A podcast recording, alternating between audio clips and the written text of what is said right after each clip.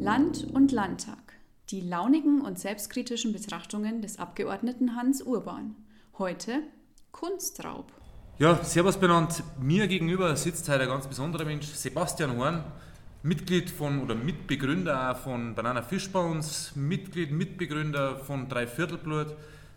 Er das aktivste Gesicht der Musikszene bei uns im Landkreis, bei uns im Oberland, bei uns eigentlich im, in diesem Kulturraum München. Und wir unterhalten uns über die Künstlerszene, über das, was eigentlich das, die vergangenen sechs Monate passiert ist, mit uns als Konsumenten, die abhängig sind von Kultur. Wir brauchen bloß schauen, wenn wir in unserer bayerischen Verfassung stehen, äh, Artikel 3, Bayern ist ein Kulturstaat. Habe ich den nicht mehr, bin ich kein richtiger Staat nicht mehr. Und äh, das, glaube ich, müssen wir uns schon zum Anlass nehmen und darüber mal genauer drauf schauen, was uns da wirklich verloren geht. Ich sage ganz klar, wir erleben das, die Kulturlosigkeit als Entfremdung, als wahre Entheimatung. Ist das in deinen Augen auch so, Sebastian? Ich sehe das ganz genauso. Und schön, dass ich bei dir dabei sein darf und darfst ja nicht vergessen, dass wir auch weder christlich noch sozial sind. das äh, ist natürlich immer äh, ein Lacher, aber äh, und gibt uns natürlich allen Grund zum Schmunzeln. Aber wir wollen natürlich schon jetzt halt hinter die Kulissen eigentlich blicken, was ist denn los in der Szene? Ist, ist wirklich so, dass euch war es sonst eh bloß langweilig, wenn es nicht irgendwo äh, hindürft zum Musik machen. Oder lebt, ihr lebt ja davon. Mhm. Also ist ja da mehr passiert in diesem halben Jahr, als wir irgendwelche Ausfälle äh, zum Ausgleich äh, von Veranstaltungen. Wenn man genau hinschaut, dann hat man es ja immer abgelehnt, irgendwelche Existenzen abzusichern. Also das Grundeinkommen, das auch ein Künstler, ein Kulturschaffender braucht, ist ja, soll jetzt irgendwann stattfinden? Bisher haben wir es noch nicht erlebt. Und dann ist die Frage, die ganzen Leute, die dahinter stehen, ob das jetzt der Bildtechniker ist, der Tontechniker, wird der auch irgendwie versorgt oder sorgt sich überhaupt jemand um die? Also die Szene ist riesengroß. Schilder uns vielleicht einmal den, äh, den Ablauf, was in der Szene eigentlich los sein müsste, wenn sie intakt war und wie, wenn sie äh, funktionieren darf oder wenn es ganz normal arbeiten kann. Ja, dann wäre einiges los. Dann wären pro Tag in München, schätze ich mal, 40, 50 Konzerte die mehr oder weniger gut besucht, mit glücklichen Menschen, die zusammen tanzen, zusammen schwitzen, zusammen sich kennenlernen, sich verlieben.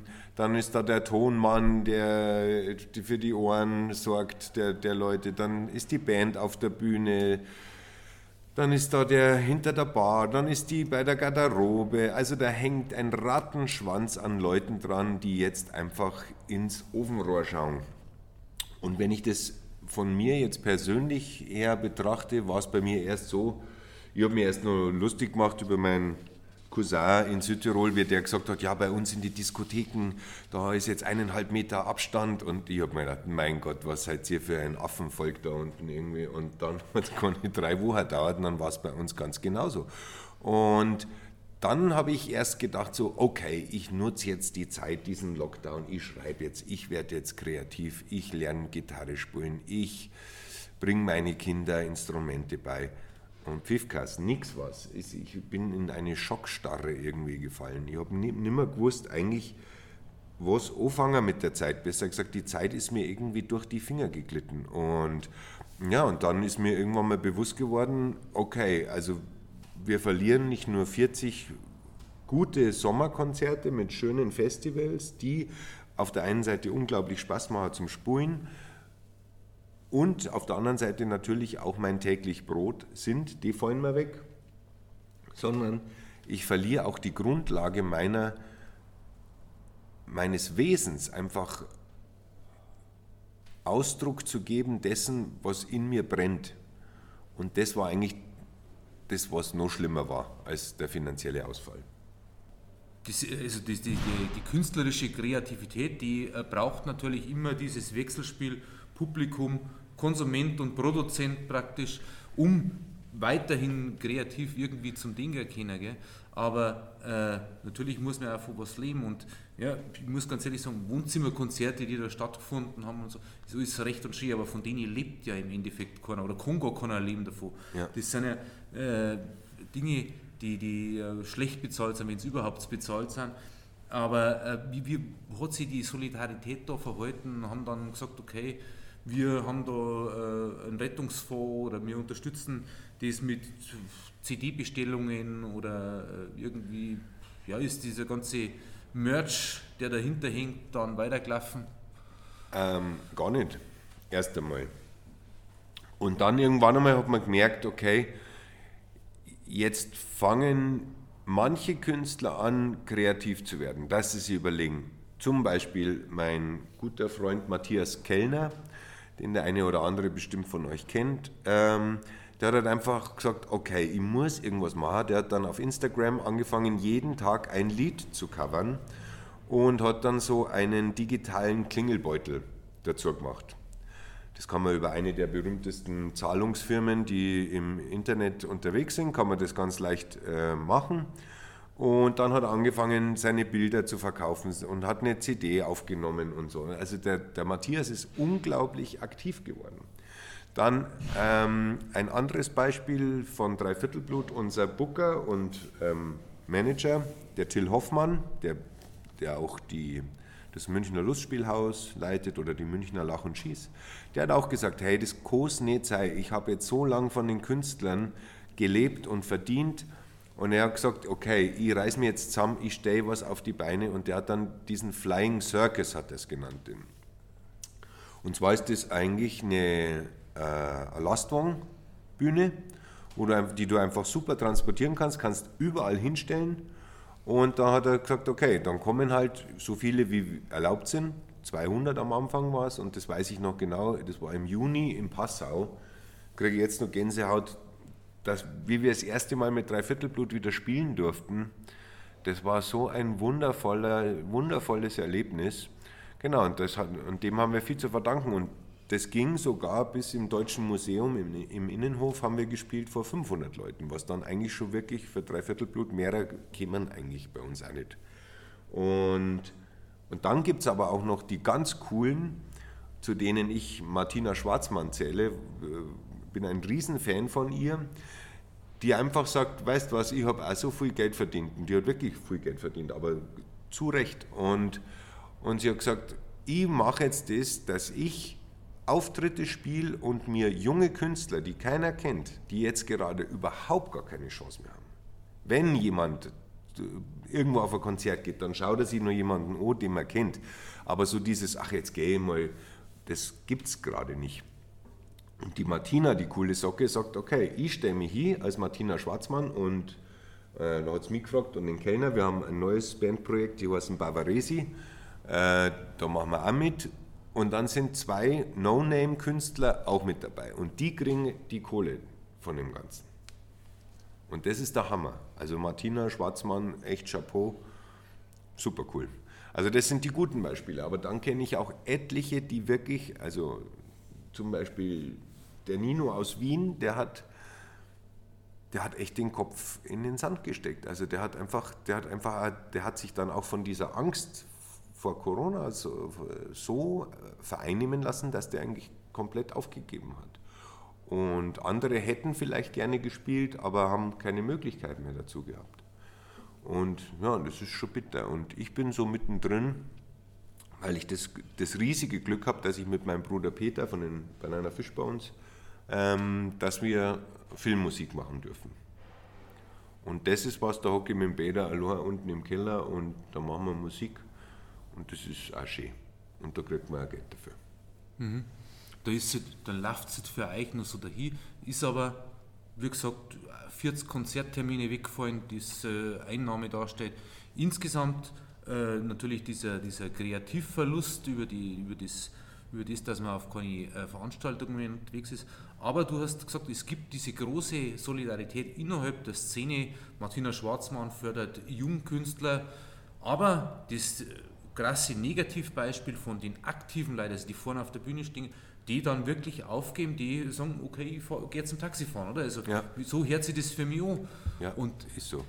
dahinter sind aber noch Leute, die, die irgendwie dann eigentlich Roadies waren im Endeffekt, also ja. die dann äh, den, den, die Bühne aufbauen und den Ton einstellen und äh, das Ganze mischen. Die haben ja auch keine Arbeit gehabt das letzte halbe Jahr. Und von denen kriegt man ja sehr wenig mit, auch wenn ein Konzert ist, aber dann auch wenn, wenn überhaupt keins ist, ja. äh, die trifft es ja auch noch. Also, wie lange denkst du, dass diese Szene das noch durchhalten wird? Ja, das ist eine spannende Frage. Ich zähle ja immer darauf, dass der Mensch unglaublich kreativ ist und sich nicht so schnell unterkriegen lässt. Ähm, aber sagen wir mal, die nächste Saison, wenn jetzt auch nur ausfällt, dann wird es richtig, dann wird es echt krass. Dann sind viele weg. Muss, äh, also ich hoffe nicht, dass es so weit kommt. Ich bin dann auch immer so hin und her gerissen, weil ich ja äh, schon eigentlich eher naturwissenschaftlicher Mensch bin, Biologie studiert und unglaublich interessiert. Und, und für mich ist das, was da gerade im Moment läuft, schwer zu ertragen. Aber ich halte mich dran, weil ich natürlich als Künstler davon abhängig bin, dass es jetzt nicht nochmal Lockdown gibt. Und deswegen hält sich meine Familie einfach penibelst an die Vorschriften. Auch wenn es mir innerlich gar nicht passt. Hey, äh, was müsstet, oder hast du eine konkrete Forderung, was sich tun müsste, damit die Künstlerszene jetzt nicht wieder auferstehen, aber zumindest irgendwie in dem ganzen äh, Corona-Infektionszirkus sich irgendwie weitertragen kann, dass eben auch, jetzt steht uns ein harter Winter bevor, äh, so wie sich jetzt vermuten lässt, und dann eben mindestens das Frühjahr, das mit Einschränkungen zum äh, Rechnen sein wird. Ich weiß auch nicht, wie es nächsten Sommer, Sommer ausschaut, aber du hast es ja richtig gesagt, wenn das nochmal so weitergeht, dann werden viele den Kopf in den Sand stecken. Äh, was denkst du, war notwendig, um jetzt halt irgendwie das Ganze in irgendeiner Weise zu unterstützen oder eigentlich zu retten? Ähm, ich glaube, das Kind ist in den Brunnen gefallen. Da ist nichts mehr zum Retten, weil sich auch in den Köpfen der Leute, glaube ich, was verändert hat. Und zwar, wenn man jetzt mal annimmt, dass man einfach sagt, nur als Annahme, okay, wir hören mit allen Maßnahmen auf, sofort. Covid-19 ist sowas wie eine Grippe, vielleicht ein bisschen schlimmer, aber wir hören auf. Ich glaube, die Leute gehen trotzdem nicht mehr ins Kino, sie gehen nicht mehr auf Konzerte, weil einfach in den Köpfen eine solche Angst eingeimpft ist und die braucht jetzt eine Zeit lang, bis die, bis die wieder rausgeht. Wenn ich mir vorstelle, meine Jungs, die sind jetzt, zwei sind 18 und er ist 20, wenn die auf Konzerte gegangen sind von irgendwelchen großen Hip-Hop-Künstlern, du, die waren so achnos, die waren verschwitzt, da haben 5000 Leute einfach getanzt und gefeiert. Oh, bitte, ich möchte jetzt schon, dass es wieder kommt, aber im Moment kann ich es mir echt nicht vorstellen. Wobei die Jugend vielleicht da noch ein bisschen flexibler ist. Ich glaube, die Älteren sind da ein bisschen, bisschen empfindlicher und auch, ähm, ja, genau. Also, und es ist halt echt schade. Das ist jammerschade. Aber was kann man machen? Das hattest du ja gefragt. Man kann das Ganze natürlich staatlich unterstützen aber das setzt voraus, dass man das überhaupt erkennt, was für eine riesige wirtschaftliche Branche da jetzt gerade den Bach runtergeht.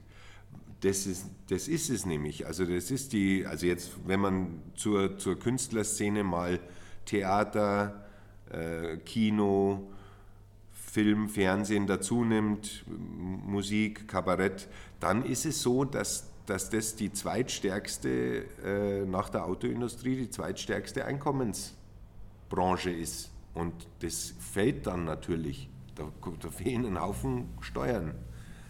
Und das, das werden sie bitter, bitter, bitter merken. Ja, du hast es eben gerade gesagt, äh, du hast gerade diese Veranstaltungsbranche und das Auto, die Autobranche verglichen. Das muss man sich vor Augen halten. Äh, wir reden über Autokaufprämien, über Verbrennerprämien. Äh, für Autokonzerne, die nie die Geschädigten waren in Wirklichkeit. Mhm. Die haben die letzten Jahre immer Dividenden auszahlen können. Die eigentlich Geschädigten, die wollen wir nicht unterstützen. Also die Leid, die Menschen, die da vor Ort die eigentliche Existenzen sichern müssen, die sollen nicht unterstützt werden. Meine Fraktionskollegin Sani Kurz, die kommt ja aus der Kunstszene, die ist selber Kamera, äh, Kamerafrau äh, gewesen und die hat da relativ früh schon einfach dieses Existenzminimum absichern durch eine staatliche Beihilfe. Die hat da 1180 Euro hat sie da errechnet als Existenzminimum, dass man das einfach staatlich gewährt in so einer Pandemiezeit. Das Ganze, das ist bisher im abgelehnt worden. Jetzt soll da irgendwie was zustande kommen. Im Endeffekt, die Künstlerhilfe, was wir im Sommer kennt haben, hat es ja eben nur gegeben, wenn du sonst keine Rücklagen hast für Alterssicherung oder sonst was. Aber die haben ja auch nur den Verdienstausfall abdecken sollen und nicht die Existenz. Und äh, jetzt war es doch an der Zeit, dass man die Existenzen sichert und nicht Autokaufprämien ausspricht, weil das ist ja wirklich das Instrument, das vollkommen an der Gesellschaft vorbeiläuft, sondern wir wollen doch, dass unsere Gesellschaft, unser, unser Staat bunt bleibt, dass der vielfältig bleibt, dass der Kunst vermittelt, dass der diese Kreativität auch von jedem abverlangt.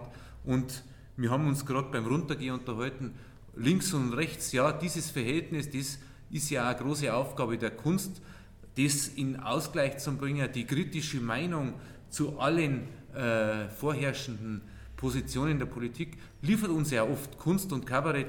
Also man holt sich ja oft im Kabarett die zweite Meinung ein. Äh. Und da sehen wir natürlich auch die große Verantwortung von Kunst und da braucht man die Kunst auch.